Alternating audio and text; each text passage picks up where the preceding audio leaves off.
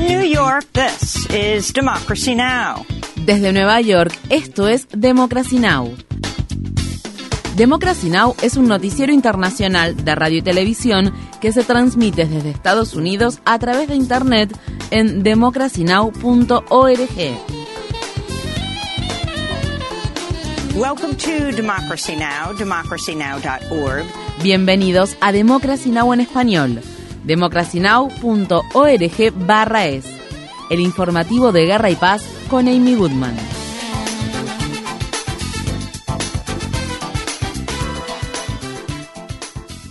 El presidente de Rusia, Vladimir Putin, ha anunciado una movilización parcial de los ciudadanos rusos que se encuentran actualmente en la reserva militar para luchar en la guerra que ya lleva casi siete meses. Putin pronunció un discurso que fue televisado este miércoles.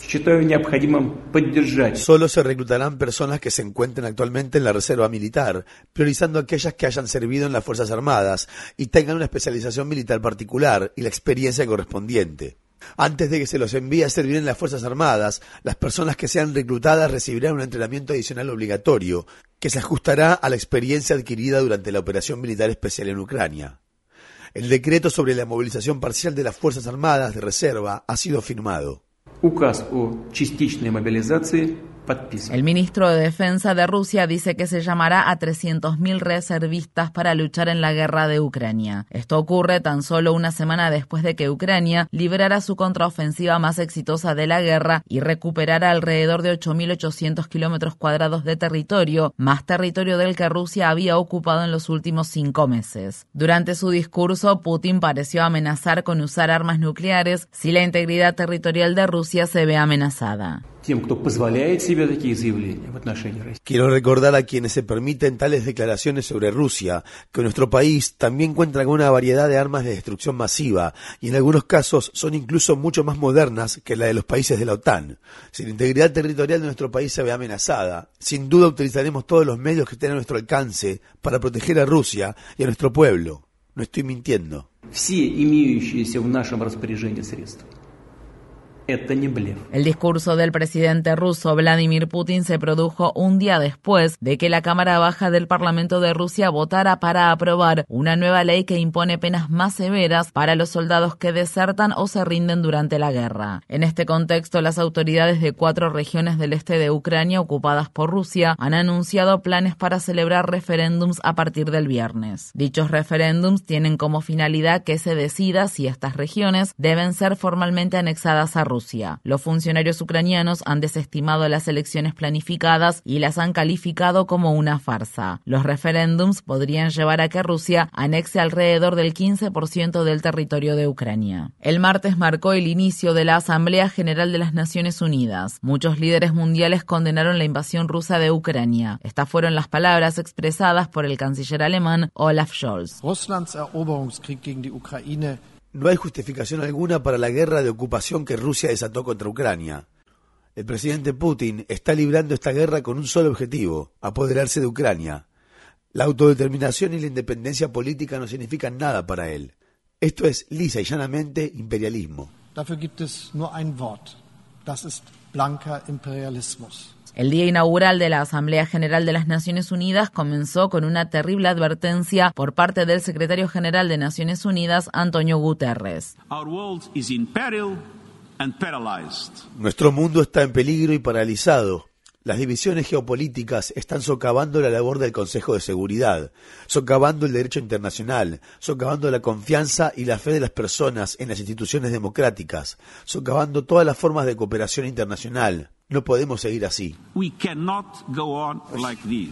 El secretario general de Naciones Unidas, Antonio Guterres, también advirtió sobre la emergencia climática y se pronunció duramente contra las empresas de combustibles fósiles. La industria de los combustibles fósiles está disfrutando de cientos de miles de millones de dólares en subvenciones y beneficios extraordinarios, mientras mengúan los presupuestos de los hogares y nuestro planeta se quema. Digamos las cosas como son, nuestro mundo tiene adicción a los combustibles fósiles. Ha llegado el momento de intervenir. Hay que exigir responsabilidades a las empresas de combustibles fósiles y a quienes promueven sus intereses. Entre los oradores que hablaron en la Asamblea General de las Naciones Unidas el martes se encuentra el presidente de Colombia recientemente elegido, Gustavo Petro. El presidente colombiano pidió poner fin a la guerra contra las drogas. Yo les demando desde aquí, desde mi Latinoamérica herida, acabar con la irracional guerra contra las drogas. Disminuir el consumo de drogas no necesita de guerras, de armas, necesita que todos construyamos una mejor sociedad. El presidente de Chile, Gabriel Boric, también habló en la Asamblea General de las Naciones Unidas el martes. Boric pidió a los gobiernos del mundo defender los derechos humanos del pueblo palestino. A no naturalizar las permanentes violaciones a los derechos humanos contra el pueblo palestino haciendo valer el derecho internacional y las resoluciones que año tras año esta misma Asamblea establece que conduzcan a su derecho inalienable a establecer su propio Estado libre y soberano, como también a garantizar el legítimo derecho de Israel a vivir dentro de fronteras seguras e internacionalmente reconocidas. En Estados Unidos, grupos de manifestantes se reunieron cerca de la sede de la Organización de las Naciones Unidas de Nueva York el martes para protestar contra el nuevo presidente filipino Ferdinand Marcos Jr., quien se dirigió a la Asamblea General de la ONU por primera vez el martes. Marcos Jr. es hijo del ex dictador filipino del mismo nombre Ferdinand Marcos. Los manifestantes solicitaban a la ONU que investigue los crímenes cometidos por el expresidente Rodrigo Duterte, así como los crímenes que se cometieron durante la dictadura de Marcos. Los asistentes a la protesta portaban un cartel que decía hagan que Marcos y Duterte rindan cuentas no a las dinastías fascistas. Las protestas en Irán se han extendido a decenas de ciudades después de que una mujer kurda de 22 años muriera mientras se encontraba bajo la custodia de la policía de la moral de ese país. Masa Amini murió luego de ser detenida por no portar el hijab de forma correcta, violando una ley iraní que exige que las mujeres se cubran parte de la cabeza. Testigos del hecho afirman que Amini fue brutalmente golpeada en una camioneta de la policía. Más tarde Amini fue hospitalizada con un cuadro de coma cerebral y finalmente falleció el viernes. Se estima que al menos seis personas han muerto desde que comenzaron las protestas. Un video que fue publicado en internet muestra a mujeres iraníes quemando sus hijabs.